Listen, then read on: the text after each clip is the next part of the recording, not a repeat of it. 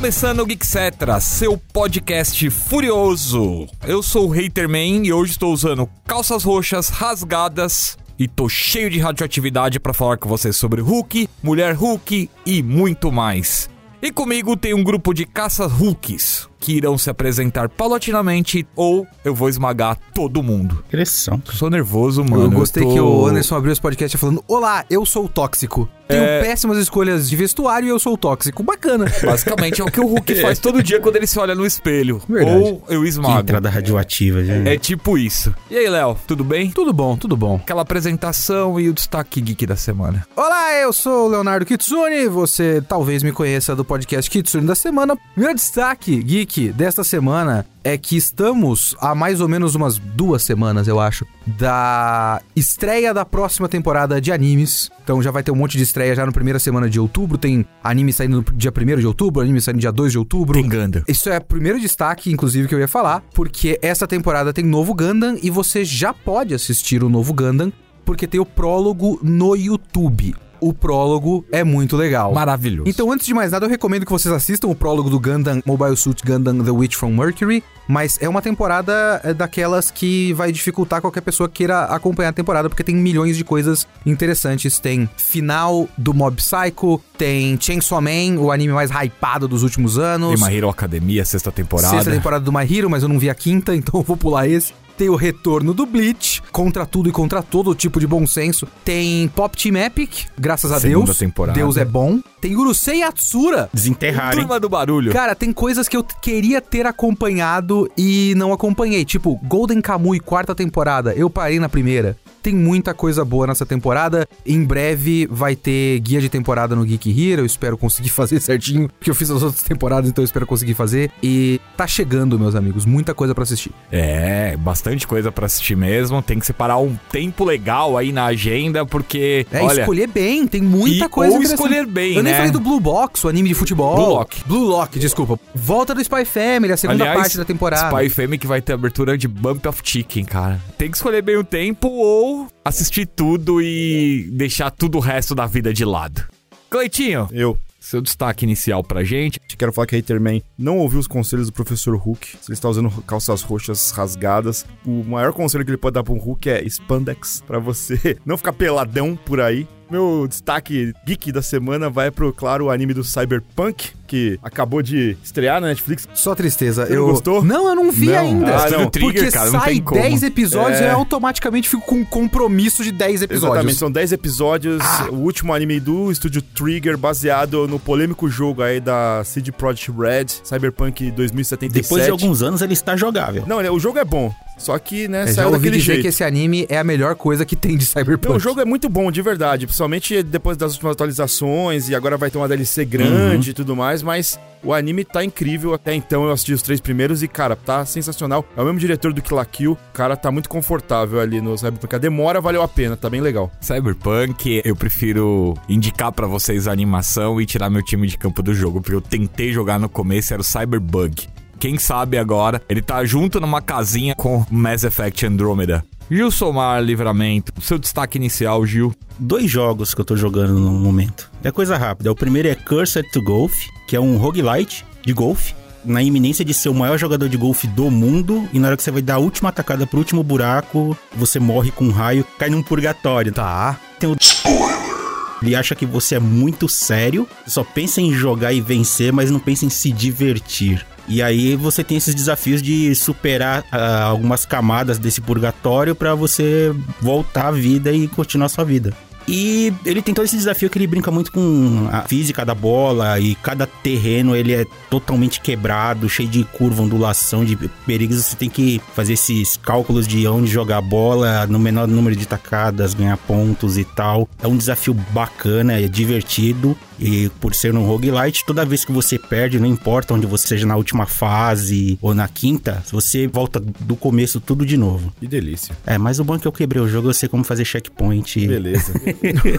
sem precisar fazer isso. E o outro jogo que eu tô adorando, que é uma franquia do coração mesmo, é Desgaia 6. Ele foi lançado agora pra PlayStation, tinha lançado quase meio ano atrás exclusivamente pra Nintendo Switch. Só agora eu consegui jogar e essa franquia continua maravilhosa, é uma nova história. E pra quem é fã de RPG tático, ele é o pináculo da loucura, assim. Não, não existe nenhum outro RPG do gênero que chega aos pés dele. Em termos de sanidade, maluquice, Ainda não tenho muito o que dizer, porque eu não avancei tanto nele, né? Afinal, eu tenho um problema de ficar grindando e isso é uma maldição. Te entendo. Mas É, eu não queria dizer nada, mas isso faz parte da vida. tá muito divertido e por enquanto é o que eu posso recomendar e dizer pra vocês aí. Boa. O meu destaque é Cobra Kai, a quinta temporada que estreou na Netflix aí, os 10 episódios da saga da família Larusso enfrentando Terry Silver, o vilão do terceiro filme do Karate Kid. Tô curtindo bastante, né? Eu já assisti aí os 10 episódios, tô na expectativa de ver o que vem por aí, né? Sexta temporada já tá anunciada, então você tem o retorno de personagens clássicos, você tem a inserção do Shosen, né? Que é o, o vilão do Karate Kid 2. E assim, meu, vale bastante a pena assistir se você gosta de Karate Kid. Ele tem uma imersão aí legal em artes marciais, indo pra Coreia, passando pelo Japão, até pra um- umas loucuras de MMA no México. Então, tá lá disponível na Netflix os 10 episódios. Apareceu o Jack Chan? Hum, Não, a gente tá falando de coisa séria. Ok. Karate Kid, né? Kung Fu Kung Kid. Fu Kid, o quê, Ok. velho? Tudo bem, whatever, né, cara? Quem que é o Jack Chan na Flor do Pão, né? Pois é. É, mano, tinha que trazer o Sr. Miyagi de volta. Trazer a Mas Hilary Swank. Cadê a Hilary Swank? essa daí, mais cedo ou mais tarde, eu acho que é inevitável. Se não for na sexta temporada, na trilogia de filmes que o William Zabka falou que provavelmente vai ser onde vai terminar Cobra Kai, ela dará as caras. E se não pedirem pra família e refizerem o Pet Morita de algum jeito, né? Ah, não. daqui a pouco. É porque eu acho que o Cobra Kai parece uma série que tá continuando por ser muito barata também, né? É. Eles teriam que fazer a tecnologia Star Wars de desrespeitar cadáver e vai dinheiro nisso. Apesar que eles fizeram o Johnny Lawrence lá com 17 anos e ficou muito bem feito, viu, cara? Tipo, o efeito ficou bem legal mesmo, ficou bem legal. Bom, e se você quiser saber mais novidades sobre o mundo geek, animes, games, séries, cinema, tokusatsu, é só acessar geekhere.com.br, nosso site com várias notícias e muitas outras coisas legais, vídeos do Mais Geek, podcasts, tem muitas coisas legais lá, tá tudo compilado, é só acessar geekhere.com.br que você vai conseguir ver todas essas informações. E se você eventualmente quiser um produto geek, a gente também tem uma loja, loja.geekhere.com.br. O que você quiser, você vai encontrar lá do Mundo Geek e com certeza deve ter um produto que você está procurando ou que vai te interessar. Clayton, quem quiser acompanhar a gente durante a semana, de segunda a sexta-feira, faz o quê? Podem acessar twitch.tv barra geekhere. A gente tem lives todos os dias, como o também falou, das 14 às 17 horas. Você acha de tudo lá nas nossas lives com todo mundo aqui do Geek Here. Também, quem tiver de madrugada de bobeira, depois do Esporte Total na Band, de segunda a sexta-feira, tem o Mais Geek. E agora, aos sábados, a partir das 8 horas da manhã, você consegue ver a gente falando de todos esses conteúdos maravilhosos e jogando uma coisinha ou outra aí que a gente tá sempre inventando.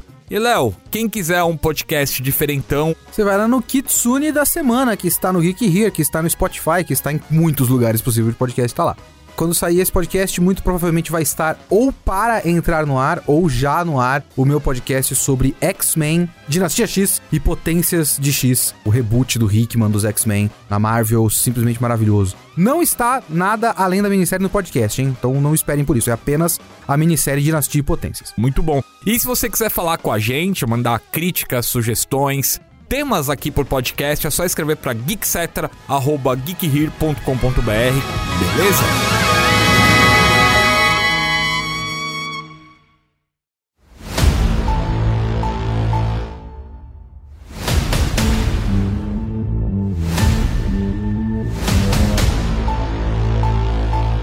Papo de hoje surgiu sobre uma discussão que eu e o Clayton tava tendo sobre personagens, né, de maneira geral, falando sobre Hulk, Wolverine, Superman, Lanterna Verde, que esses personagens tiveram fases maravilhosas na mão de alguns artistas e que na mão de outros foi uma grandíssima porcaria. Então, pô, falamos do Wolverine do Chris Claremont, do Hulk do Peter David, Superman do John Byrne, que criou Man of Steel e também revolucionou ali, né, toda a questão da mulher Hulk, como ela até se comunicava, que é bastante parecido como tá na série de TV hoje. E aí veio uma pergunta. será que vale mais a pena curtir o personagem ou a fase que ele vive? Claro, a gente vai falar de Hulk, mulher Hulk, mas a gente vai deixar essa indagação no meio do caminho aí, porque ela também acompanha diretamente os primos furiosos.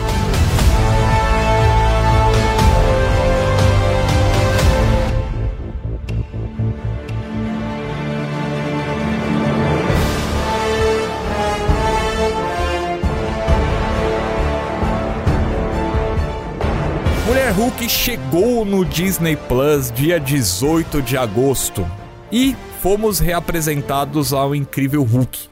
Pra quem não se lembra, o Guli Esmeralda viveu um pequeno arco próprio dividido em três filmes da Marvel: Thor Ragnarok, pseudo, um pedaço ali do Planet Hulk, mostrando o que aconteceu com o Hulk após ele deixar os Vingadores no final ali da Era de Ultron.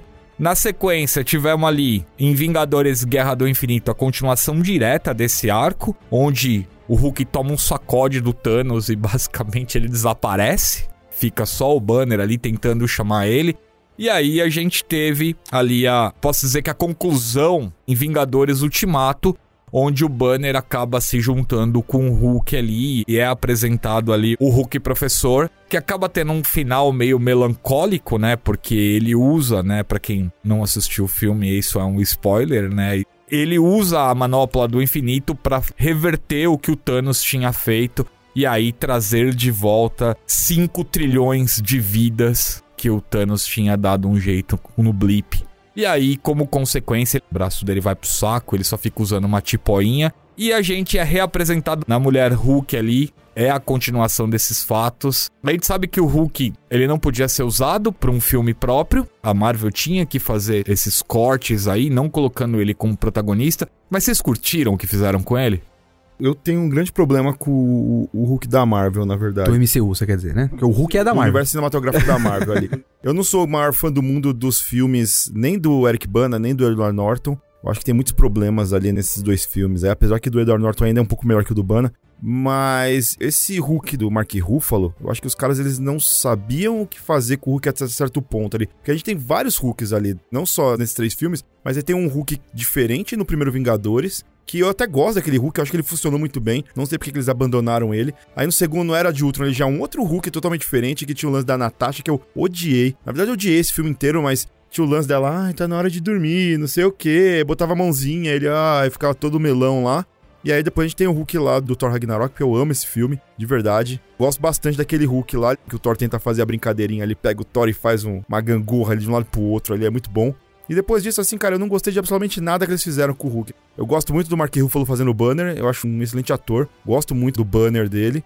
E eu não gosto tanto do Hulk professor, mas isso aí é não é nem pelo Mark Ruffalo, a cara dele, não sei o que lá, porque eu não gosto da estética dele. Eu acho que ficou um pouco preguiçoso, assim. É o Mark Ruffalo verde maior, tá ligado? Não é um Hulk, cara. É, é muito estranho. O Hulk do, do primeiro Vingadores, ele tem os traços do Ruffalo também. Só que ele é o Hulk, é gigantão lá. Você vê que a diferença é o, é o Mark Ruffalo até com barba, tal, cabelinho grisalho, uma regata e verde, cara, sabe? Eu acho muito preguiçoso, cara. Isso é, é totalmente pessoal meu. Eu não gosto do visual dele isso me incomoda muito ali.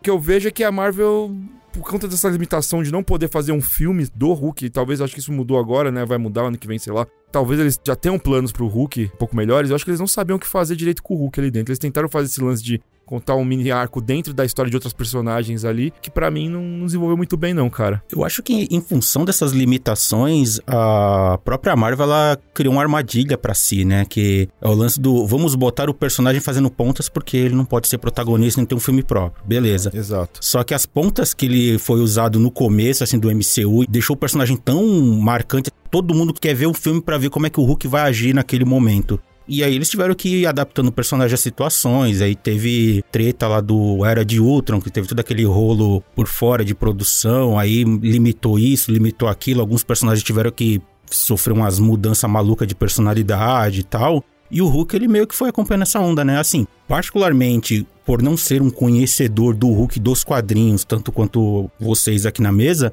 eu gostei do que foi apresentado, mas eu concordo com você que eu, eu, não gostei muito como o Hulk tá nesse momento na série da Mulher Hulk, né? Como ele chegou. Eu esperava alguma coisa um pouquinho mais diferente também. Continuando o que vocês estavam dizendo aqui já, é o negócio do contrato e que. O problema para mim é o seguinte: A Marvel no cinema tá mais ou menos tentando reproduzir o tipo de coisa que se faz nos quadrinhos. Quadrinho é uma narrativa longa, que é tudo em continuidade, ao longo de várias fases e várias revistas diferentes e participações especiais e tudo mais. A questão é que se você lê quadrinho de herói por tempo suficiente, você começa a pegar um padrão do que eles fazem, que é obviamente todo roteirista que chega numa revista do herói vai querer fazer a sua própria versão daquela revista porque não tem como ele fazer outra coisa. Tem a ordem de cima para baixo para fazer X ou Y porque precisa disso para nova direção da editora, etc, etc. Tem. Mas de qualquer forma quem tá escrevendo é o cara. E o cara vai fazer alguma coisa.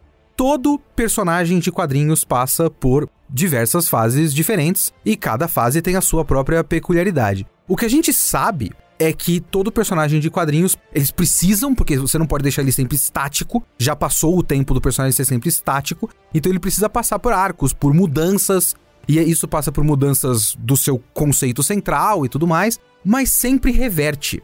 Sempre volta pro status quo, não tem muito jeito. É o velho exemplo do Homem-Aranha quando ele passou pela fase superior que ele foi, né? Todo mundo criticou quando saiu essa notícia, mas quando você vai ler a fase Homem-Aranha Superior, é, é legal, é interessante, legal, legal. é boa. Mas você tem todo o Octopus olhando o potencial do Peter Parker e pensando como é que esse cara não é rico. E aí ele vai lá e faz o Peter Parker ser rico. Aí depois sai a mente do Octopus do corpo do Homem-Aranha e fica o Peter Parker no próprio corpo, rico.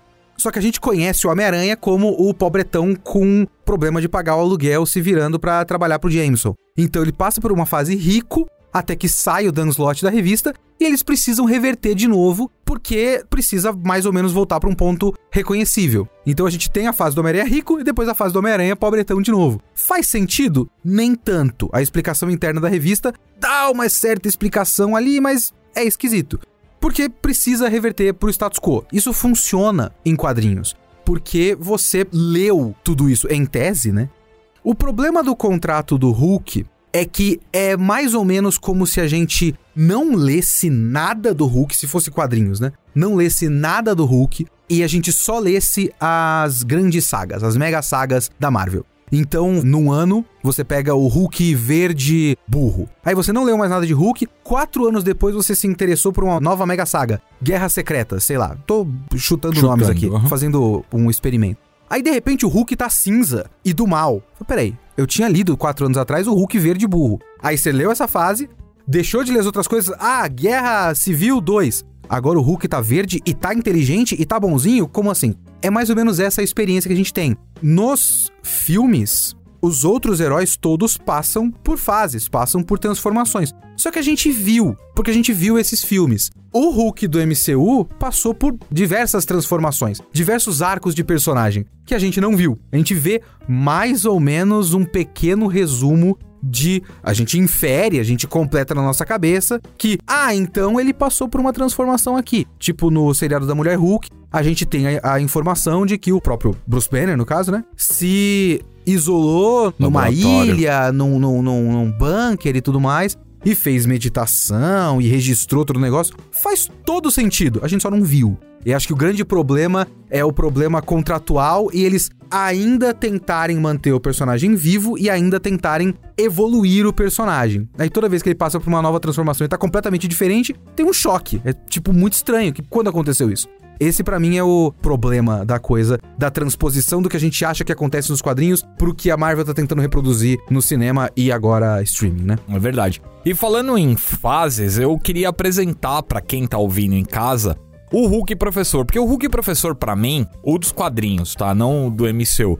Eu sei que a gente tem Hulks diferentes no MCU, no quadrinho, não dá às vezes para levar, como o Léo falou, tem uma série de transformação, mas assim, o Hulk Professor, ele foi criado nos quadrinhos pela dupla Peter David e Dilly Cale, na edição de Incredible Hulk número 377, que foi lançado nos Estados Unidos em 91. Aqui no Brasil chegou um pouquinho depois, se eu não me engano foi 93 ou 94, porque tinha um atraso, né? Uhum. Hoje o atraso na, na, na, nas publicações Panini é mais ou menos de seis meses a um ano no máximo, dependendo da revista. Antigamente era bem maior. Na época foi lançado pela Abril, né? Uhum. Era uma capa muito bonita, era uma capa tipo um verde limão assim, com o Hulk meio explodindo assim, você só tinha a silhueta do Hulk o título da história era Honey, I Shrunk the Hulk, ou em tradução livre, Querida, Encolhi o Hulk.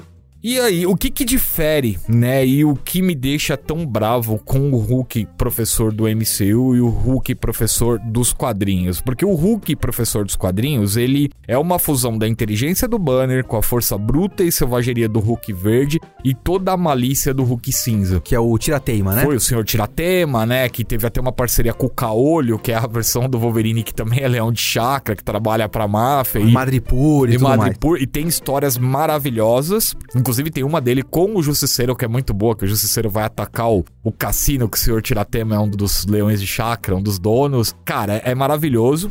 E chega um determinado momento das histórias do Hulk que essas três personalidades elas não conseguem coexistir. Então o Banner ele fica virando um pedaço do Hulk verde, um pedaço do Hulk cinza, vira o Hulk verde de dia, o Hulk cinza à noite. E sempre acontece um monte de confusão, pra não falar merdas, né? Seguidas ali. E aí o Banner chega um momento que ele fala: Cara, não dá pra ficar desse jeito. Ele procura a ajuda do Dr. Samson, que é um personagem que ainda não foi inserido no MCU, mas eu acho que é questão de tempo pra ele aparecer. E o Dr. Samson traz um vilão chamado Mestre do Picadeiro, que é um especialista em hipnose. E é legal que a cena no quadrinho eles entram pra dentro de um quarto assim. E aí o mestre do picadeiro senta o banner, hipnotiza ele e o Samson consegue entrar na mente. E lá dentro da mente do banner tem as três personalidades, cada um sentada num banquinho, Hulk verde, Hulk cinza e o banner. E aí o Samson começa a argumentar, falando que eles não podem viver desse jeito tal. E no meio disso tudo aparece um alien grandão com umas garras e começa a bater em todo mundo e tal.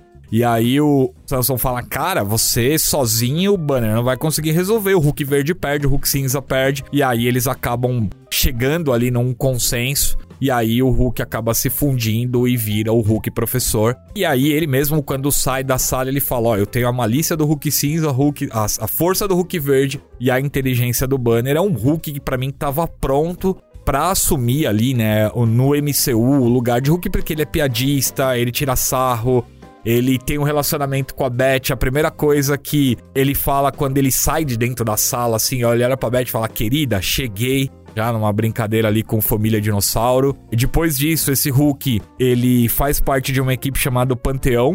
Que é um- uma equipe de semideuses aí, uma, uma coisa meio pirada. E tem bastante ação, tem bastante interação, tem algumas histórias muito boas, enfrentando o X-Factor, enfrentando é, a Irmandade Mutante, enfrentando vários caras, várias equipes legais. E infelizmente não foi essa versão do Hulk que acabou não desse jeito chegando na Mulher Hulk, falando agora, já entrando diretamente em Mulher Hulk. No momento dessa gravação, a gente tem cinco capítulos, né? Da Mulher Hulk. São quantos capítulos? Vai ter 10 no total. E já no episódio 2, o Hulk já picou a mula. né? Não é a série dele. Não também, é a né? série dele, e eu acho que até ele teve destaque demais nos dois primeiros episódios, né? Pra uma série que era da Mulher Hulk. Curiosidade sobre essa série do Hulk, antes da gente entrar definitivamente em Mulher Hulk, tem coisas a ver com Sakar, que é o planeta da outra saga do planeta Hulk. E, enfim, e aí a gente vai falar mais sobre Mulher Hulk e sobre Sakar. Uma pequena dúvida, eu não lembro, você que tem memória, Clayton. O Thor Ragnarok, eles citam que eles estão em Sakar ou não? Sim. Sim, eles estão em Sakar. Que basicamente o Thor Ragnarok tinha que se chamar Thor, dois pontos, Planeta Hulk, o nome do filme. né? Cara, pra mim, sem ver o episódio 5, só dos quatro primeiros episódios até agora, a Mulher Hulk é a melhor Hulk da Disney Plus até o momento. Não sei a opinião de vocês, queria saber. Pela proposta, assim, eu lembro que vocês, algum tempo atrás, em off, né? Não, não acompanho muito quadrinhos, vocês falaram que ela é mais do lado cômico e tem umas coisas bacanas ali. Ela quebra a quarta parede Sim. e essas coisas todas. Eu tô assistindo, eu tô gostando do que eu tô vendo, assim, tem alguns pontos ali, principalmente com os tamanhos dos efeitos especiais, é até meio chocante, né, ver o Hulk e ela lá da lado ali, você vê claramente, assim, a diferença de qualidade na aplicação do visual, mas é um detalhe, enfim, você se acomoda sensorialmente que ele vai, mas particularmente eu tô gostando e principalmente das inserçõezinhas em como eles estão pegando pequenas coisinhas e botando ali e mantendo o MCU do passado meio que, ou você lembra disso, ó, tem o Wong, ó, tem isso aqui, e apresentando também alguns personagens meio aleatórios que, não sei, talvez vingue vire alguma coisa pra ter uma participação mais ativa em algum filme ou um outro pedaço da série e tal. É Marvel e todo mundo associa, ah, não, Marvel vai pegar uns negócios sérios e vai meter umas gracinhas ali, vai ficar aquele humor meio bobão que todo mundo tá acostumado, mas do jeito que a mulher Hulk tá se propondo assim, ela mesmo tá se zoando, quebrando a quarta parede, falando, ah, tá, tem participação do personagem tal, tal, mas lembra que essa série é minha, hein? E tô gostando, tô gostando. Série da Mulher Hulk é até difícil se essa é a melhor série da Disney Plus da Marvel até agora, porque o nível é muito baixo, né? Então ela ser o- a melhor série não quer dizer muita coisa, sinceramente. Eu não vi o Falcão e eu não vi o Loki, mais uma vez. Então eu não sei se ela é melhor do que o Loki, não sei se é melhor do que o Falcão e Soldado Invernal. Mas do que eu vi comparativamente com as outras, o Mulher Hulk é tipo um, um constante nota 6. E nisso talvez eu prefira Miss Marvel, porque os altos da Miss Marvel são mais altos do que a média do Mulher Hulk. É que o Miss Marvel ele varia entre um. às vezes nota 9, às vezes nota 2. Então, na média geral, o Mulher Hulk é melhor, porque ele mantém uma média. Mas deixa eu só dar um pequeno background do meu conhecimento de coisas de quadrinho, porque eu trabalho com isso, mas eu não passei a vida lendo. Então tem uma certa diferença. Mulher Hulk, por exemplo, eu tenho a experiência de ter trabalhado, traduzido metade e ajudado a editar inteiro o Omnibus que saiu agora da Mulher Hulk na Panini. Então eu li boa parte da fase do John Byrne, que é a fase que é a inspiração para esse seriado. Então eu conheço de onde eles tiraram a Mulher Hulk. Eu sei que eles se inspiraram em outras fases também. O próprio Dan Slott que eu citei do Homem-Aranha tem uma fase que parece que é inspiração pra essa série também. Então, do que eu conheço de Mulher Hulk é isso e aquela Mulher Hulk que parece mais o Hulk burro do Wade nos Vingadores. Ela é mais musculosa e tudo mais. Eu li um pouco disso, mas não muito também. O Hulk, eu editei uma longa fase na coleção histórica Marvel que era do Roger Stern, eu salvo Sema, mas tem outras pessoas no meio também, porque varia muito. E eu traduzi o- o- a saga da Encruzilhada, que saiu num encadernado próprio. Que é muito boa. E eu traduzi toda, uma das melhores coisas que eu já li dentro da Marvel, o Imortal Hulk. Que é maravilhoso. Do All Ewing, que a única coisa que eu odeio dessa série é que é muito difícil pronunciar All Ewing. All Ewing. All Ewing. Mas é muito da hora. Então eu não sou um grande conhecedor do resto do Hulk. Veja bem, a fase do Hulk, professor, que o Anderson falou agora, eu não li, por exemplo. Mas. Deveria. Eu queria. é, com a Mulher Hulk, talvez eu tenha o tipo de pensamento mais próximo do que o Anderson tem com o próprio Hulk.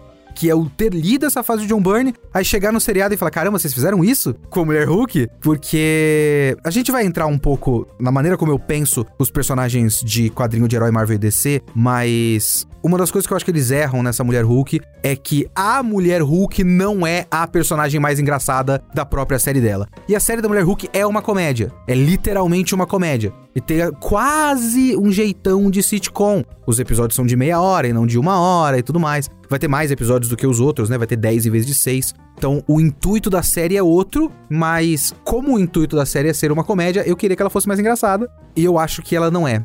Todos os outros personagens são mais legais do que a Mulher Hulk na série da Mulher Hulk. Mas costuma ser gostosinho de assistir e satisfatório. É o máximo que eu consigo falar dessa série. Eu tenho uma relação com a série da Mulher Hulk um pouco diferente aí. Porque assim, eu assisti tudo também que saiu do Disney Plus e eu concordo com o Léo. A régua lá é muito baixa das séries do Disney Plus, infelizmente. E eu tenho um problema com as séries do Disney Plus porque eu acho que elas não mostram muito ao que veio. Elas são muito séries de ou pra complementar coisas ou séries transitórias. E a série da Mulher Hulk, apesar de não ser uma tradução tão literal como você falou, e eu também acho isso, é a única série ali que sabe exatamente o que que ela quer.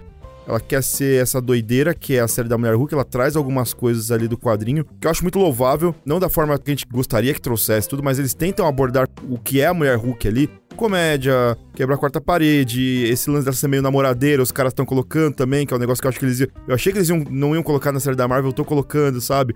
Acho que só, talvez, o Tony Stark e o Wolverine namoraram tanto quanto a Mulher Hulk nos quadrinhos, sabe? E o Hércules, provavelmente. É, que sabe, que é uma- um negócio legal. Essa doideira da mulher Hulk, do quadrinho que ela tem do- da fase do Burn pra frente ali, quebrar a quarta parede e tudo mais. Eu sinto que a showrunner, né, os diretores lá, os roteiristas, eles estão tentando trazer. Que é uma coisa que, tipo, por exemplo, eu achava que as outras séries da Marvel ali, somente Loki e Cavaleiro da Luz, os caras foram muito, meu Deus, é, é, isso aqui vai ser muito foda, porque é o Tom Hiddleston, o Loki definitivo, e o Oscar Isaac é um p de um ator e não sei o que, para morreu na praia, cara. Loki foi a série que eu mais torci o nariz, porque o Léo falou também é muito sério, o Miss Marvel é o nota 9 e nota 2, nota 9 e nota 2. É 2 nota 9, depois 2, 2, 2, 2, 2 e 9 ali. Tem dois ótimos episódios, aí três episódios horrorosos, aí um final bom. É. É tipo assim o Miss Marvel. O Loki nem isso, cara, porque o Loki pra mim é nota 7, nota 1, 1, 1, 1 e, e 7 e 7 de novo, tá ligado? Não chega nunca no 9 e no 10. E aí, talvez, pra mim, por enquanto, é porque a gente não terminou de assistir o Mulher Hulk, então muita coisa pode acontecer aí. Pra mim, os- o Falcão Cidade Invernal ainda ainda a série mais redondinha ali, porque tirando o lance todo do Power Broker lá, que eu acho muito ruim todo esse arco,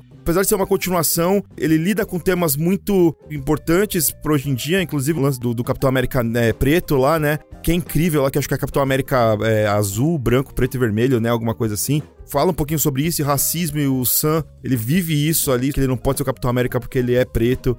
E ele toma enquadro da polícia lá, e os caras no. E o Soldado Invernal lá, que é branquinho, os caras nem olham pra cara dele lá. Essa parte é muito incrível, sabe? Mas o Mulher Hulk até agora, ele tem me entregado diversão. Eu, pelo menos eu tô dando risada. Eu concordo que a, a, a Tatiana Maslany, eu acho que ela tá sendo subutilizada por enquanto. Completamente subutilizada. Porque ela é uma, uma atriz incrível. Eu acho que eles escolheram ela exatamente porque ela tem essa versatilidade. Quem assistiu Orphan Black sabe disso. E o roteiro não dá com o que trabalhar. Exatamente, ela- eles não deixam a mina trabalhar, Tipo, cara. O Wong é mais legal do que ela. Muito Aquela mais. Personagem do episódio 4, Madison, é mais legal do que ela. É, o Abominável. O Abominável é mais legal do que ela. É. A Nick, que é a amiga dela, é mais legal do que O, ela. Jo- o Johnny Blaze lá, né? Johnny Blaze, é- como é que é o nome dele? O... Tony Blaze. Tony Blaze lá é, é mais engraçado também. É, é- eu concordo com você, cara. É meio problema isso aí na série da Mulher Hulk. Acho que um dos problemas que. Assim, problema entre aspas, né? Mas pela percepção da gente. O Léo já até comentou que a Marvel, em um ponto, ela parece que ela só tá preenchendo coisas ali, tá jogando, mas não tá desenvolvendo. Então a gente tem um começo que é cheio de altos e baixos, depois.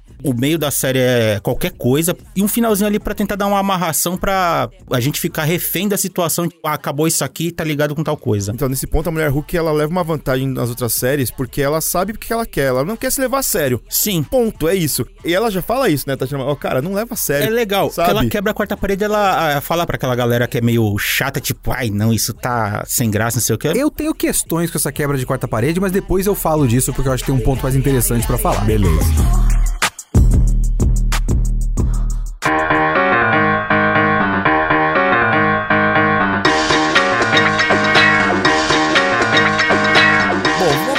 Mulher Hulk pra galera. Então, a Mulher Hulk foi criada em 1980 por Stan Lee e John Buscema, estreou nas páginas da Selvagem Mulher Hulk 1. E a Jennifer Walters se tornou a Mulher Hulk após uma transfusão de sangue improvisada que o Bruce Banner fez pra ela. Improvisada por quê? A Jennifer estava defendendo um criminoso chamado Lou Monkant, que tinha traído um gangster chamado Nicholas Trask. Inclusive, eu fiquei muito em dúvida quando botou esse nome Trask, Ele não porque tem a o- ver com o Bolívar? Não, não tem, não, não tem. tem a ver Não com fizeram Boli- retcon até Não. agora? Não. Não fizeram. O Bolivar Trask é o vilão dos X-Men, né? o- Por criar as sentinelas. Então, separem os nomes. Esse Trask é outro Trask. Um dos homens do Trask tentou assassinar a Jane, causando esse acidente, né? Virou um- simplesmente um acidente ali, mas ele tenta balear ela e aí o carro acaba caindo e ela começa a perder muito sangue, né? E aí o Banner, sabendo que tem o mesmo tipo sanguíneo que ela, faz a transfusão. Inclusive, eles não estão num lugar, tipo, no meio do mato, assim, sabe? Ela é baleada quando ela vai entrar no carro. Ela tá no É. escritório, o Banner ele tá na cidade, ele fica sabendo que ela tá defendendo, né, o cara. É, eles tinham. O Banner e ela tinham se afastado É, desde sim. que ele, ele sofreu o lance de se transformar no Hulk. E aí ele acaba voltando pra se encontrar com ela. E aí, enfim. E aí ela tá perdendo muito sangue, o Banner faz a transfusão de sangue pra ela, o Banner acaba fugindo do hospital com medo de alguém chegar e tentar interceptar ele, ele virar o Hulk e causar alguma confusão. Só que aí o Trask mesmo, ele acaba invadindo o hospital pra terminar o serviço ali, pra matar a Jane. E aí ela acaba ficando furiosa, se transforma na mulher Hulk, dá um pau nele e aí salva o dia. Bastante diferente da origem da Disney Plus. Vocês acham que se essa série tivesse rodada na Netflix pra um público, sei lá, talvez mais adulto, essa origem seria mais parecida ou vocês acham que seria simplesmente o acidente normal mesmo ali, do jeito que foi na série? Porque na série, basicamente, o Banner e a Jane estão conversando no carro. Aparece a nave do planeta Sakar na frente, ela se assusta, os dois caem. E aí é até meio bizarro, porque o Banner ele tá usando um inibidor pra não se transformar no Hulk. E aí as gotas do sangue dele acabam caindo na ferida que a Jane tem no braço. E aí por isso ela acaba se transformando na mulher Hulk. Vocês acham que, tipo, seria diferente se fosse em outro serviço? Ou vocês acham que os caras iam manter simples assim? Tenho dois pontos com isso aí. Eu gosto muito que é muito rápido.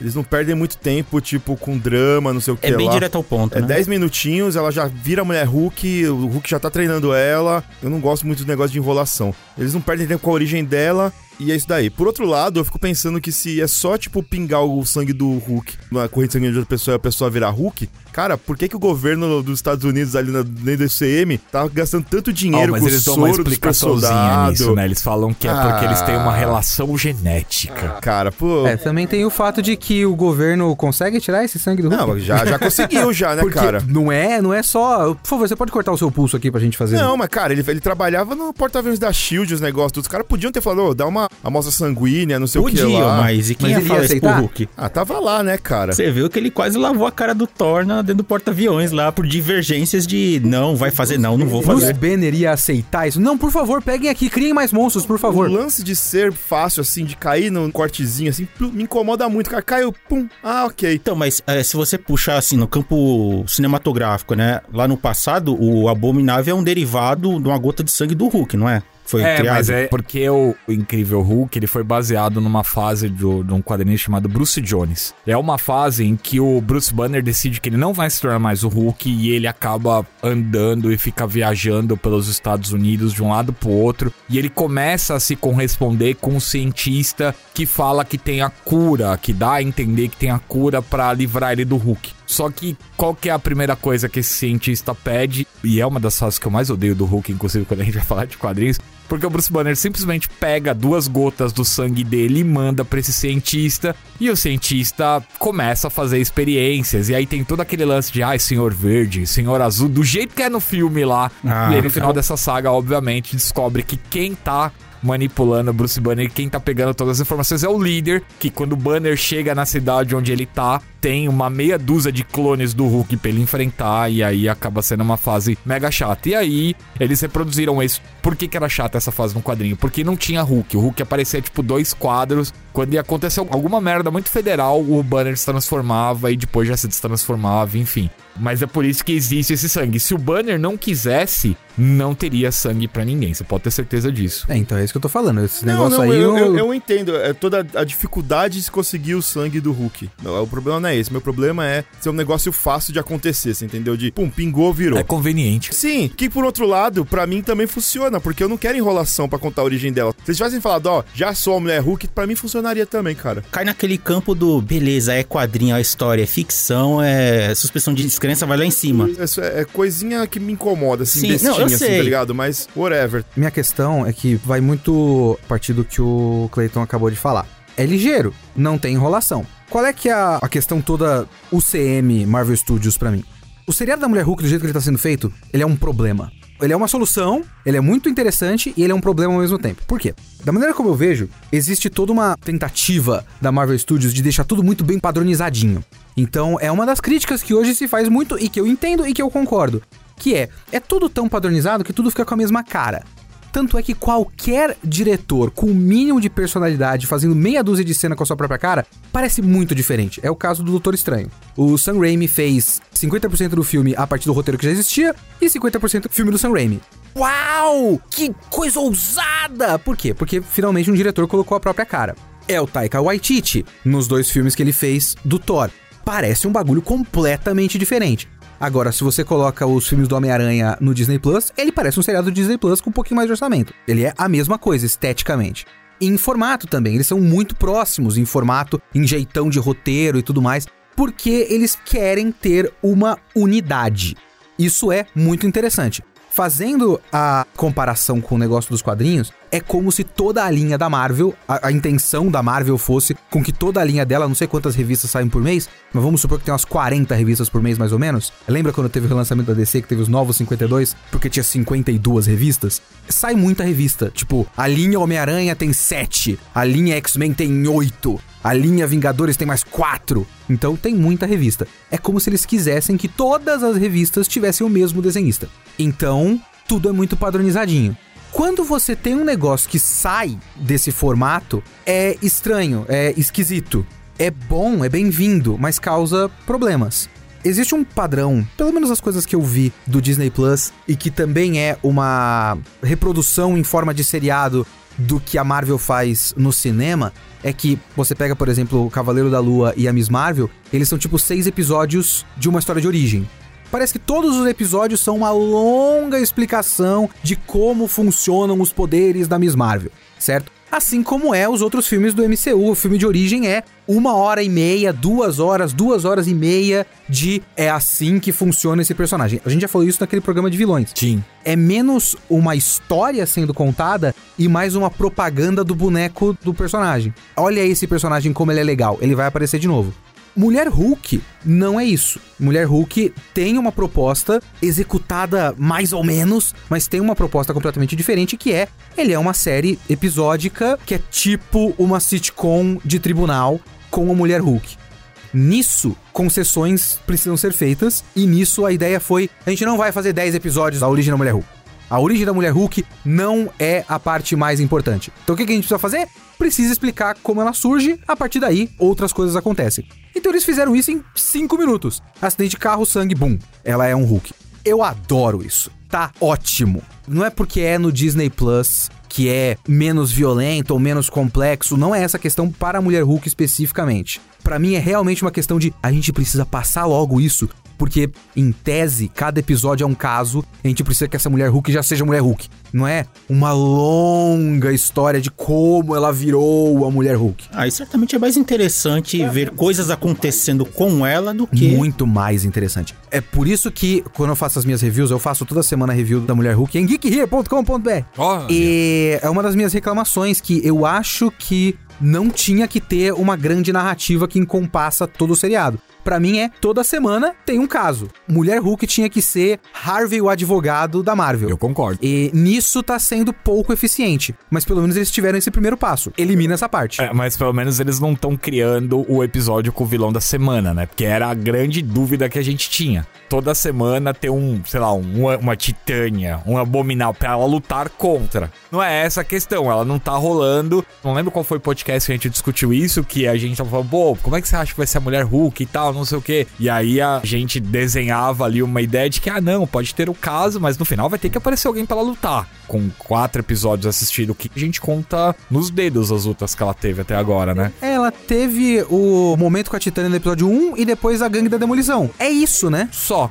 E o panteão de vilões que apareceu até o momento, né? A gente teve a Titânia, né, com uma aparição relâmpago ali, É a aparição dela tomar um tapa da mulher. e ela tá processando agora a Mulher Hulk. É uma versão completamente diferente da Titânia. A Titânia é influencer, né? É, a Titânia Influencer. Bom, vamos lá. né? Ah, se você for, ah, meu Deus, acabaram com a Titânia. Não, não, eu não. Zero pô, importância com a ah, Titânia. pelo cara. amor de Zero Deus. importância com a Titânia. Na verdade, provavelmente essa é a melhor versão da Titânia É. que já saiu até hoje. Provavelmente as pessoas vão se lembrar, porque, vamos lá, alguém se lembra de alguma história da Titânia? Eu só lembro da participação longa da Titânia no Imortal Hulk. É. Só isso. É justamente isso. Agora eu tenho uma questão pra vocês, gente. E o Abominável?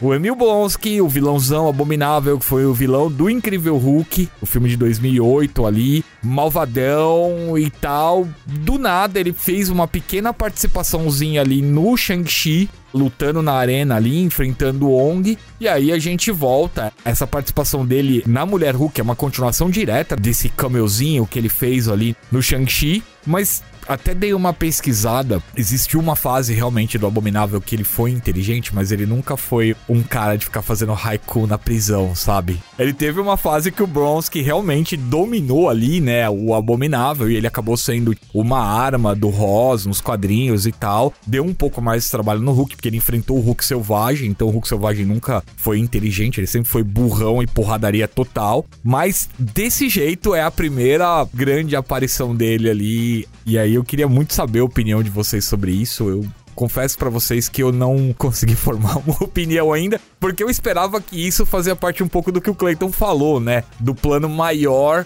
que era colocar ele nos Thunderbolts. Só que por enquanto saiu o elenco do Thunderbolts, a gente vai falar disso muito em breve, das coisas da D23. O Emil Blonsky, o Abominável, não tá nos Thunderbolts. Eu não consigo me importar o suficiente pra achar que isso é um grande debate, sinceramente. Eles estão usando o personagem pra um arco dentro do seriado que trabalha umas questões legais aí. Ele ficou divertido. O Tim Roth é um bom ator, é uma das partes mais engraçadas da série, e é meio que isso. Sinceramente, tá bom, tanto faz. Tim Roth, pra mim, adoro ele desde o Light to Me. O cara rouba a cena. Gostava muito do Light to Me, cara. Nossa, era muito da Mas hora. pra mim serviu pra duas coisas. Um, realmente, dar uma explicação ali por que que ele tava no Shang-Chi, porque os caras só jogaram o Wong e ele, o Shang-Chi. Parece que quando os caras precisam tapar um buraco, o Kevin Feige lá, o Zé do Boné, chega e fala assim, ó, liga pro Benedict Wong aí, fala que a gente precisa tapar um buraco em algum filme, algum seriado. Cara, o Wong é o, é o super-herói que mais trabalha na Marvel, cara.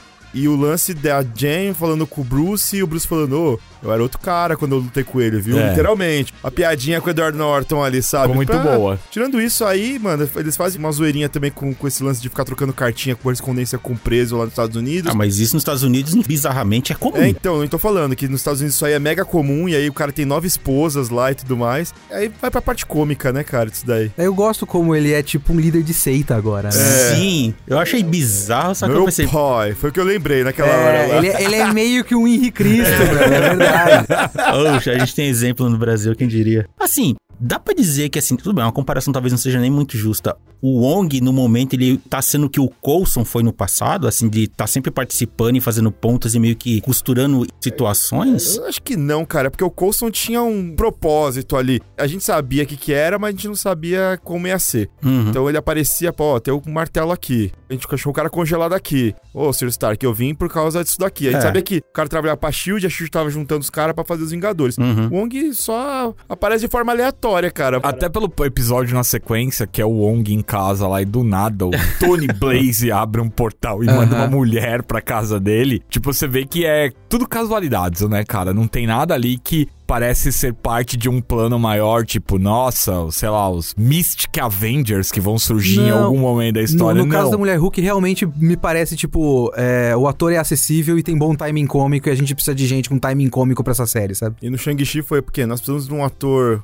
de ascendência oriental. Quem a gente tem aí? O Wong. Bota ele lá. Quem ele vai lutar? A gente precisa de um vilão. Pô, tem o Abominável ali, hein? Porque eu tinha, o, o ator não aparece, só aparece o CGI, né? Então bota o Abominável aí, cara. Pode botar. Talvez esse seja um dos grandes, entre muitas aspas, trunfos da Marvel no cinema, porque eles estão soltando tanta coisa, tanto personagem que está aleatório, quando pode precisar de alguma coisa, ah, tem aquele ali, vamos botar aí, meu, estão costurando coisa ali que, pelo menos dentro dessa série da Mulher Hulk, tá cabendo e tá aceitável. Em tese, a série da Mulher Hulk é o lugar pra isso, né? Foi o que eu falei no episódio que a gente gravou, que a Aham. série da Mulher Hulk seria meio que um hub pra muitas outras coisas do universo Marvel. Eu não quero nunca mais que o Doutor Estranho, lá, Stephen Strange, volte a ser o Mago Supremo. Eu quero que seja sempre o Wong, cara. Porque Ah, o, sim. o cara trabalha demais, velho. O cara. ele faz mesmo. É um fica- homem trabalhador, É cara. um homem trabalhador, cara. Quero o Wong pra sempre. Vou- Meu voto é no Wong. Hashtag Wonger. Exatamente.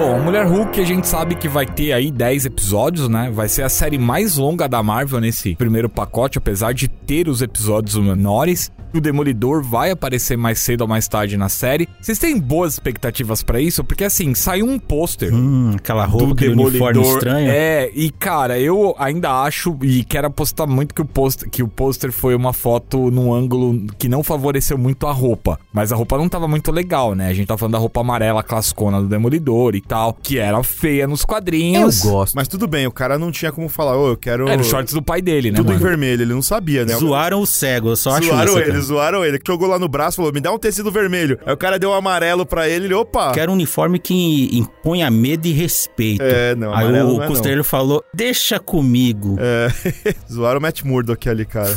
Mancada. Eu acho que eles não tem como usar essa saga de forma literal ali na Mulher Hulk, mas eu acho que vai ser alguma coisa parecida com isso. Porque você tem uma saga da Mulher Hulk nos quadrinhos, onde ela vira a advogada do Capitão América, que tá sendo acusado de traição contra o governo dos Estados Unidos e tudo mais. E aí, quem tá sendo promotor do caso é o Matt Murdock. Então eles acabam se enfrentando no tribunal Uhum. e fora do tribunal também, como Demolidor versus She-Hulk ali fora ah, também. claro, ele tem muita chance contra É, ela. E aí, exatamente, mas é, a história é legalzinha e tal, é, é bem bacana. Eu acho que provavelmente vai ser alguma coisa assim, tipo ela contra o Matt Murdock ali no tribunal. Em algum Em caso. algum caso, alguma coisa assim. Só que eu tenho que dar, colocar um parênteses aqui. Você sabe que, tipo, de vez em quando, quando os heróis precisam de conselhos e ajuda judicial, eles vão atrás do Murdock. Só quando eles realmente estão na merda e precisa resolver o problema, é da Jennifer Waltz, que ele vão, não é do Matt Murdock, É, não, tá, sim. cara? Não quero falar nada pra vocês, não, mas ela é uma advogada muito mais competente que o Matt Murdock, na moral, cara. Do E que, acho do que, é muito mais intimidadora. Além de tudo, muito mais intimidadora. Você, quem é a sua advogada? Ah, é a mulher Hulk. Ninguém fala de Jennifer. É a mulher Hulk. Quem é? Ah, é o cego ali, o Matt Murdock. Que mancada. Não é, porque se, no final das contas, no tribunal, não é o Demolidor que tá Pois lá, é. é. o Matt Murdock, né? Há raras exceções ali, né, que sabem que ele é o Demolidor. Vou falar pra você que já desmascararam ele, já, já falaram que ele é o Demolidor tantas vezes nos quadrinhos. Semana sim, semana não, os caras só... Eu editei uma, o fim de uma fase que ele era e editei a reviravolta pra Não ninguém sei. mais saber. É. então eu já passei por isso. Aí, ó. E a expectativa pra vocês pra reta final da Mulher Hulk? Vocês já têm alguma expectativa? Vocês estão animados? Acham que vai acabar nota 6, como o Léo falou mesmo, todos os episódios? Acha que pode ter alguma coisa maior?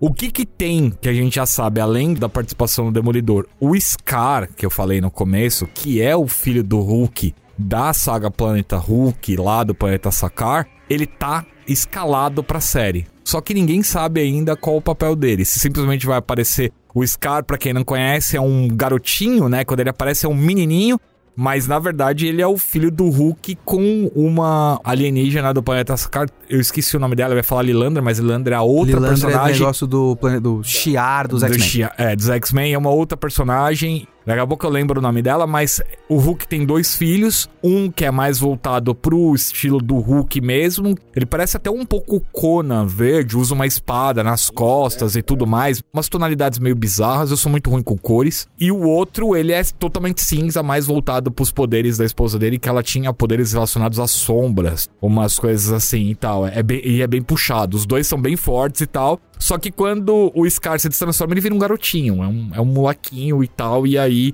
esse é o ator que tá escalado pro papel dele. Então, provavelmente a gente vai ter alguma coisa com o Sakar ainda nos próximos capítulos da Mulher Hulk. É, considerando que o Hulk está numa nave sacariana, Sacaninha. sacana. Então, é muito. Meu chute pra isso é cena pós-créditos do último episódio, o Hulk olhando pro moleque falando: O que? Você é meu filho? Corta créditos. O Hulk retornará. Isso. E o nome da esposa dele é Caieira. É, não espero muito mais do que isso, não. E eu também.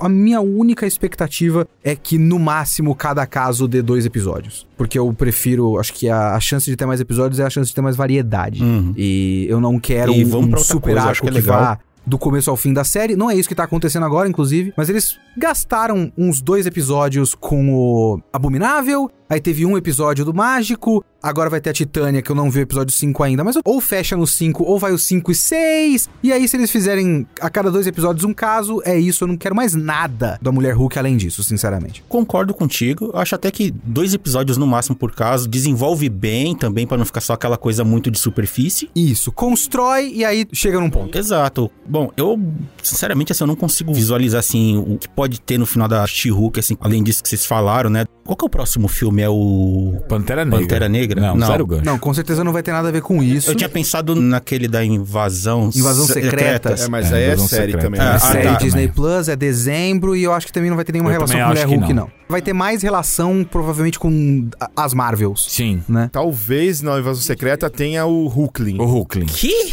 Quem é Hulk? É o filho do, do Imperatriz Kree com um Skrull, lá também pica, que veio pra Terra tal, pra não ser morto lá e tal. E aí ele é fã do Hulk, então ele, como ele tem esse lance meio metamorfo também, ele fica numa forma meio, meio de Hulk, assim. Meu Deus. E aí ele namora com o Icano, que é o filho, da Wanda. que já apareceu. Originalmente, é, eles faziam parte de uma equipe que deveria ser tipo os Teen Titans da Marvel, né? Que são os Young Avengers, né? Os Jovens Vingadores. Com Kate Bishop Com também. Kate Bishop. América e- Chaves. Capitão América Preto, que apareceu Patriota. já no Patriota. É a Isaiah Bradley o nome? Isso. É, a Isaiah Bradley. Alguma chance, então, desse final da She-Hulk meio que ter algum enrosco com a série do Demolidor? de Pelo lado judicial da coisa, assim, de vez em quando. Eu acho difícil porque o Demolidor Ah, tá, só sai em é. 2024. Eu acho que a mulher Hulk, cara, assim, pensando friamente, ela só tem chance de retornar de alguma maneira nos Vingadores, cara. Porque não- eu não vejo. Talvez no Capitão América 4 aí. Talvez um Capitão América 4 que é antes, né? O Capitão América 4 é porque o líder é o vilão e o líder é um vilão gama, então existe alguma possibilidade. Mas, assim, efetivamente, eu acho que só em Vingadores, cara. Mas, ah, bom, a chance de ter uma segunda temporada desse. Ah, com certeza. Ah, a chance de segunda temporada eu acho que é alta, viu? Eu acho o seguinte, cara, a gente pode achar vários defeitos aí, que a série é uma nota 6, eu concordo com o Léo em tudo isso, mas é inegável que a galera, apesar das críticas iniciais, e é um negócio que a gente não falou porque a galera zoou pra caramba a série no começo por causa dos efeitos especiais e tudo mais, que acaba sendo secundário, eu pelo menos não me incomodo em nada ali. Em momento algum eu, fiquei incomodado de ficar olhando e falar, nossa, como essa CG tá horrorosa. Fiona, nossa. Eu já fiquei feliz porque, pelo menos na, na minha bolha online, eu não vi aquela galera do chororô, tipo, oh, transformaram o Hulk em mulher, oh, meu Ah, o Deus. que teve, teve aquela cena dela dançando com a Megan Thee Stallion e todo mundo, ah, agora me tá rebolando. Então, mas aí, o que acontece, cara? Eu acho que vai ter uma segunda temporada. O pessoal tá gostando e você precisa gostar muito pouco para os caras falarem vai ter uma continuação, uma segunda temporada na Marvel. Eu não acho que vai ter muita coisa do Hulk mais na temporada. Acho que concordo com o Léo que vai ser cena pós-crédito. Ele chegando no planeta, no sacar, falar: olha, agora tem um rei vermelho ali. Ele tá com seu filho, você vai ter Eu que dar um pau nele ali agora pra, Adoraria que fosse pra os caras poderem fazer realmente, ó, planeta Hulk. Agora sim é o Hulk. Agora tem a licença de volta É, do Hulk. entendeu? cara. Eu acho que vai ser alguma coisa assim, porque os caras anunciarem. ah, Não duvido nada que os caras anunciem um filme do Hulk aí, logo que terminar o Mulher Hulk. Digo mais, acho que, tipo, no final, o inimigo da série vai ser o Abominável ainda. Ela se sentindo culpada porque foi ela que soltou ele, e aí ela tendo que parar ele no final da série. E eu acho que eles vão usar ela no MCU, porque ela é o Hulk agora do MCU, cara, porque o Hulk não tá na Terra. Imagino eu que, assim, pensando muito, muito distante, futuramente, o Hulk pode se tornar o grande problema, ele voltando do planeta Vai. Porque eles vão fazer o World War Hulk, que é Hulk contra o mundo. virar com a certeza. próxima grande ameaça, sei lá, de ou uma isso, saga. ou o Maestro, cara. Um dos dois os caras vão meter aí. Ah, eu acho coisa, que, cara. é, bom, aí é, é difícil porque assim, o, o papel aceita tudo, né? Mas Uhum. por que que rola o, o Hulk contra o mundo? Porque quando o Hulk tá vivendo em Sakar, tranquilo, derrotou o Rei Vermelho, tá tudo de boa, ele vira o rei do planeta. Tá vivendo com a Kaera a vida dele, a Kaera tá grávida nesse momento, inclusive. Sim. Duas crianças sacarianos lá vão brincar perto da nave. E aí o que acontece? Os Illuminati, eles colocam uma bomba dentro dessa nave para que caso o Hulk sobreviva, a bomba explode e mate ele definitivamente. Só que acontece? Essas duas crianças acabam ativando essa bomba e a bomba explode no meio de sacar lá, matando uma galera. O Hulk pula no meio para tentar impedir e tudo mais. Inclusive, ele acha que a Kaera morreu nessa explosão. E aí ele fica putaço, junta todos os Warbounds, eu não lembro o nome em português, mas acho que virou cães de guerra do Hulk aqui, os Warbounds. E ele volta com a galera, inclusive o Korg, que é esse pastelão do Thor, na verdade, o Korg e o Mick. Eles são Warbounds do Hulk, eles lutam junto com o Hulk. O Hulk pega uma nave de pedra, ele vem de braço cruzado em cima da nave, quebrando os meteoros. Passa na lua, dá um pau no raio negro, depois ele desce pra terra e aí ele faz a limpa. Hulk respira no espaço? Ele não precisa, ele fica segurando e quebrando tudo até chegar na Terra. Enfim, eu não sei se vai acontecer uma explosão dessa ou se vão inventar que alguém fez alguma coisa pra ele voltar pra Terra tão p desse Certeza jeito. que vão inventar pra não vilanizar a Terra e essas Ah, coisas. É. vilanizar o Hulk, É, né? também. Lembrar que a gente pode usar os Illuminati também no Também, né, cara? também. Então, Importante, a gente tá falando bastante da volta do Hulk pra Marvel, é legal a gente explicar isso, né? O que acontece? Alguns sites tiveram acesso ao contrato que a Marvel fez com a Universal, né? Na época que foi passado os direitos do Hulk pra Universal. E de uma maneira assim, tem várias cláusulazinhas, várias coisinhas que a gente já explicou sobre as limitações de não poder fazer um filme direto, usar só o Hulk em outros filmes de terceiro, em alguma série, alguma coisa assim, poder fazer animação, essas coisas. Mas efetivamente filmes não podia fazer. Então, simplificando bem o que tá nesse contrato, é que assim, é um contrato que dá a sessão do Hulk por 15 anos pra Universal. Esse contrato foi feito em 2008, então em 2023 o Hulk tá de volta à Marvel e aí a Marvel pode fazer o que quiser. Se vai fazer o Planeta Hulk oficial, se vai fazer um Hulk contra o mundo, se vai ser o maestro, a gente não sabe. Mas o Hulk tá liberado e vamos usar o Hulk e é isso aí. pode fazer até se vocês quiserem um Old Man Logan de verdade agora também.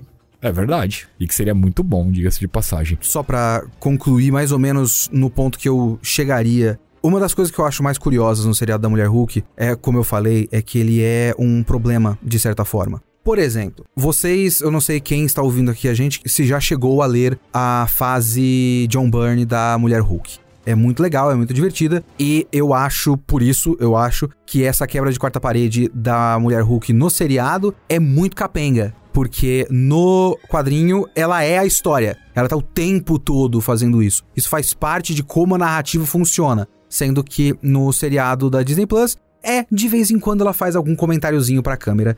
E é isso, não passa muito disso. Mas eu acho isso muito curioso porque ele cria um problema. E o que eu mais estou curioso para o segmento da participação da mulher Hulk no resto do MCU, UCM, etc, é isso. Ela quebra a quarta parede nessa série, certo? Então ela olha pra câmera e fala: vocês não podem esquecer de quem é esse seriado. Ela fala: ah, participação especial do Wong e tudo mais. O que significa que, dentro de Mulher Hulk, a mulher Hulk sabe que está em um seriado de televisão, em uma série de streaming. Ela sabe que o UCM é ficção. Ela sabe que ela conhece o conceito de participações especiais. Ela sabe que as pessoas no Twitter gostam do Wong. Como vai funcionar isso quando ela estiver nos Vingadores? Eles vão esquecer essa parte do personagem? Porque isso funciona muito bem nos quadrinhos quando você pode simplesmente ler a história da mulher Hulk e esquece o resto. Mas, por exemplo, vou dar até um exemplo que é razoavelmente obscuro aqui. A gente já citou o Homem-Aranha Superior. O Homem-Aranha Superior, depois que já reverteu todo o status quo do Homem-Aranha e tudo mais, tinha uma revista do Homem-Aranha Superior que era o Octopus. Literalmente o Octopus criou um corpo novo para ele. Clone do Peter Parker. Isso, criou um clone do Peter Parker para colocar a mente dele para ele tentar ser herói. E aí foi uma série que durou só 12 edições. Não foi tanto tempo assim. Eu editei essa série e eu recomendo. Ela é legal. Parece estranho ter essa revista, mas ela foi bacana. Só que, porque é quadrinho de herói, funciona desse jeito inevitavelmente, a revista do Homem-Aranha Superior acabou se envolvendo com uma mega saga, que foi o Guerra dos Reinos. E nessa participação do Homem-Aranha Superior no Guerra dos Reinos, ele acaba formando uma equipe ali meio esquisita, fazendo parceria com o que naquele momento eram os Vingadores da Costa Oeste. Sim. Os Vingadores da Costa Oeste tinha naquele momento a Gwenpool. A Gwenpool é uma personagem ainda mais maluca do que o Deadpool. Porque ela é uma versão alternativa da Gwen Stacy, que é o Deadpool e que sabe que está numa história em quadrinhos. Então ela sabe qual é o papel dela numa participação especial numa revista diferente dentro de uma mega saga. E ela comenta isso o tempo todo. Naquela revista é muito esquisito. Porque Homem-Aranha Superior até aquele momento não era isso. E de repente tem uma quebra de quarta parede. É muito estranho. Eu fico pensando nisso, porque a, o MCU é tão padronizado, tão dentro de uma própria estética, tão quadrado dentro do que ele quer fazer, que o seriado da Mulher Hulk é o tipo de seriado que você tem que fazer muitas concessões. Certas coisas só podem acontecer ali. Então, certos, como os fãs gostam de falar, desrespeitos com certos personagens, você tem que olhar e falar: não, peraí, essa mulher tá olhando pra câmera e falando sobre Twitter, e falando sobre participação especial, e falando que o seriado é dela porque é o nome dela que tá no nome da série. Muita coisa pode passar em Mulher Hulk. Só que quando você pega a mulher Hulk e coloca em outro lugar, você vai simplesmente fazer uma outra personagem. Porque parte da personagem é ela quebrar a quarta parede. Como vai funcionar ela numa participação especial no seriado sombrio e violento do Demolidor? Como vai ser uma participação dela no Vingadores? Ela vai olhar e falar: Nossa, eu estou num mega evento! Ela vai fazer isso? Não vai ser estranho? É isso que eu tô curioso para depois que acabar a Mulher Hulk. Eu realmente não sei, cara. Mas assim, fico pensando que, tipo, num primeiro momento ela entrar e olhar pra tela e falar: Nossa, fui convidada pros Vingadores e tal. Acabou, vai ser isso. E ela vai sair andando e aí não volta a acontecer mais. A não ser, provavelmente, na cena pós-crédito ou no final, quando tudo acabar. E aí, vocês gostaram da minha participação nos Vingadores? É muito possível que deixe só numa cena pós-créditos mesmo, pra fazer uma piada e acabou. Mas, assim, eu vou dar um exemplo. Mesmo quando ela tá no nos Vingadores, eu acho que ela não quebra a quarta parede na revista dos Vingadores, cara. Porque eu lembro que tem uma revista que ela vira a líder, acho que é A-Force, não sei como é que no. Brasil. Força V. Ela lidera uma equipe só de personagens femininas, então você tem a Capitã Marvel, você tem a Vampira, você tem a Jean Grey, é, é a equipe, cara. Você tem uma, uma equipe, assim, mega poderosa. E ela não quebra a quarta parede na equipe, Então, na, mas na o que, o que eu não, quero cara. dizer é justamente isso. Quando você tem uma linha de 40, 45, 50 revistas, meio que cada revista pode ser uma coisa própria. Porque não tem essa ideia de uma hiperpadronização. Tá certo que tem aquelas padronizações de fase, é, você não pode simplesmente desenhar a armadura do Homem de Ferro do jeito que você quiser na revista Vingadores. Tem que ter uma unidade nesse sentido. Mas o formato de publicação dos quadrinhos permite que a Mulher Hulk seja uma coisa na revista dela e uma outra coisa na revista dos Vingadores. No cinema, tudo é feito pra fazer parte de tudo. Tanto é que o se o Abominável aparecer de novo no Capitão América 4, não sei, você precisa partir do ponto de que agora ele é um suposto homem reformado que parece um líder de seita que talvez seja um problema. Precisa partir desse ponto, porque aquele não é o abominável da série da Mulher Hulk, f***se. Aquele é o abominável do MCU. Então, esse conflito de formatos, esse conflito metalinguístico, pra mim é uma coisa que eu quero ver como a Marvel vai solucionar, porque isso não existia até o advento da quebra de quarta parede da Mulher Hulk. Cara, eu entendo, mas eu acho que não vai ter sofrimento, cara. Os caras simplesmente vão ignorar. Eu acho que vai ser igual o Anderson falou. Ou eles vão Vai fazer isso, pontual. porque se você pega, por exemplo, o próprio Hulk, dentro de um, sei lá, espaço há 10 anos que tem o MCU até agora, cara, os caras mudaram o Hulk do jeito que os caras quiseram à vontade. Você pega o Hulk do Vingadores 1 pro Hulk do Vingadores 2, já tem uma, uma mudança ali. Mas isso é, não é o que eu quero dizer. Eu sei o que você quer dizer, mas é que eu tô falando. Eu não acho que eles vão se importar com isso. Eu acho que eles vão fazer um picanadinho ali só pra falar: olha, então, tem ali, ó, é aquelas brincadeiras que a mulher Hulk faz lá no seriado dela, ela vai fazer aqui também, sabe? Tipo, uma introdução e uma cena pós-crédito. E, cara, mais nada. Concordo com você que isso é a chance maior de acontecer. Isso pra mim também é um problema. Porque você tem um problema na mão e aí os caras vão olhar pro problema e falar: ah. Segue. Então, mas é o MCU, né? Você vê que até quando é um momento sério que é pra fazer você chorar, 10 segundos depois tem uma vírgula, alguém manda uma gracinha e quebra todo. Sim. Então, assim, é o de menos. E se por acaso eles colocarem o Deadpool e a mulher Hulk É, junta, aí, aí você vai ver como que vai ficar. Mas eu acho que é diferente, cara. Porque eu acho que se o Deadpool participar de um filme de equipe, em algum momento, ele vai ficar falando com a quarta parede o tempo todo, cara. E a galera Ele- vai ficar olhando pra ele, o que, que você tá fazendo? É, o tempo todo, Com cara. quem você tá falando? É, mas sabe o negócio? Ela quebra a quarta parede na série dela, mas menos do que ela deveria. Sim, Um sim. pouco também na É série. o que eu né, falei, cara? é muito pouco, não é parte integral, é uma coisa É. às vezes intrusiva. E também pontual, né? Que você vê que ela faz as coisas, não tem gente olhando pra ela ou interagindo com ela quando ela faz isso. Então, tanto faz como tanto fez. Beleza. Considerações finais, Douglas. Cara, eu espero me divertir até o final, porque provavelmente vai ser divertido até o final. Não espero nada mais do que isso, porque a série mesmo não se leva a sério. E é o que eu tava esperando, é ver as participações que vão vir. Como a gente sempre fala aqui nesse podcast, o que que Mulher Hulk vai ligar as outras coisas ali, né? Qual que vai ser a ligação da Mulher Hulk com as outras coisas? Porque é assim que a Marvel funciona. É um grande Lego aí dos cinemas. E já deixa suas mídias sociais também. Clayton SF em todas as mídias sociais, tirando o meu Twitter pessoal, que é Príncipe da Proteína. Vocês me acham lá. Tô meio afastado um pouco porque eu- a gente anda gravando bastante aqui, as coisas estão bem corridas aqui, mas vez ou outra eu posto algumas coisinhas lá. Léo, suas mídias sociais. Ah, é. Léo Kitsune em basicamente todos os lugares e ouçam o Kitsune da semana, que também é de quadrinho Marvel. Boa. Eu basicamente concordo com tudo que foi falado aqui, ou como ela vai ligar as coisas, ou como vai ser a participação dela no futuro em coisas mais grandiosas, mas por enquanto tá divertido, tá legal, tá aceitável. Enquanto ele conseguir se manter nesse nível assim de tipo, não ser nada grandioso esticar arcos, né, vários episódios, pra mim acho que tá de boa. Dito isso, nas redes sociais vocês me encontram como arroba Gil Olderheaven. Boa. Do meu lado é isso. Eles já soltaram um pouquinho de Wolverine ali. Muito pouquinho, muito pouquinho ali.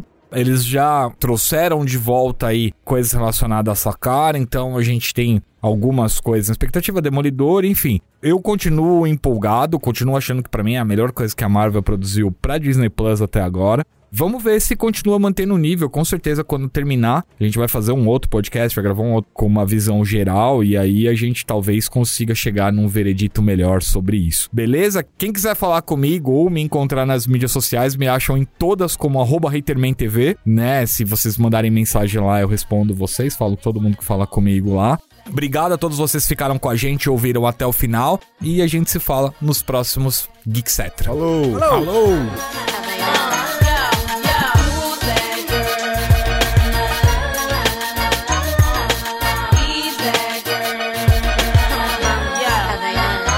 Can I turn you on by my word spell? Look into my eyes, think I want you, can't tell. Me, I keep it sexy, daddy, so I can't fail. Keep it gangster for the cowards, so I give them hell. Call me misfit, lips fit a gang of trash. Riskless now, cause I made a gang of cash. Like glam, still street with the do-rag. Slang, spit, gang, chain speech, how they do that?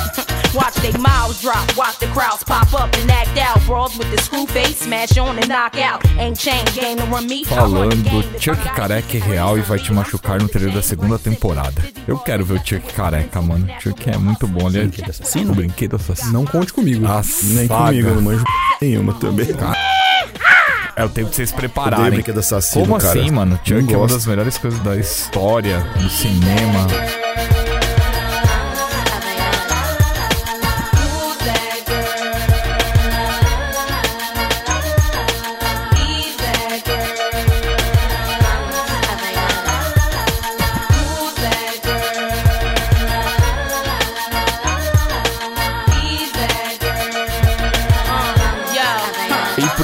Também acompanha diretamente os Primos Furiosos. Ó, todo mundo aprendeu. Olha a pausa. Pausa, O pausa. cara de somar ali só assim, ó, fitando assim, ó. Tá esperando. Olhou pra um, olhou pro outro, ficou assim. Quem que vai atrapalhar agora? Son or my daughter, he wanna own cash, not what you bought her. He spend you owe, that's what mommy taught her. So hardball is played, won't start today. Song after song I write, so I get paid. Thought I wasn't following up with the second round, now chicken swallow it up while I shove it down. Make them love me over again and over your name. Bet you they get over your style and over your fame. Why you looking sad at me? I ain't to blame. Back to playing B, baby, I can feel your pain. Eu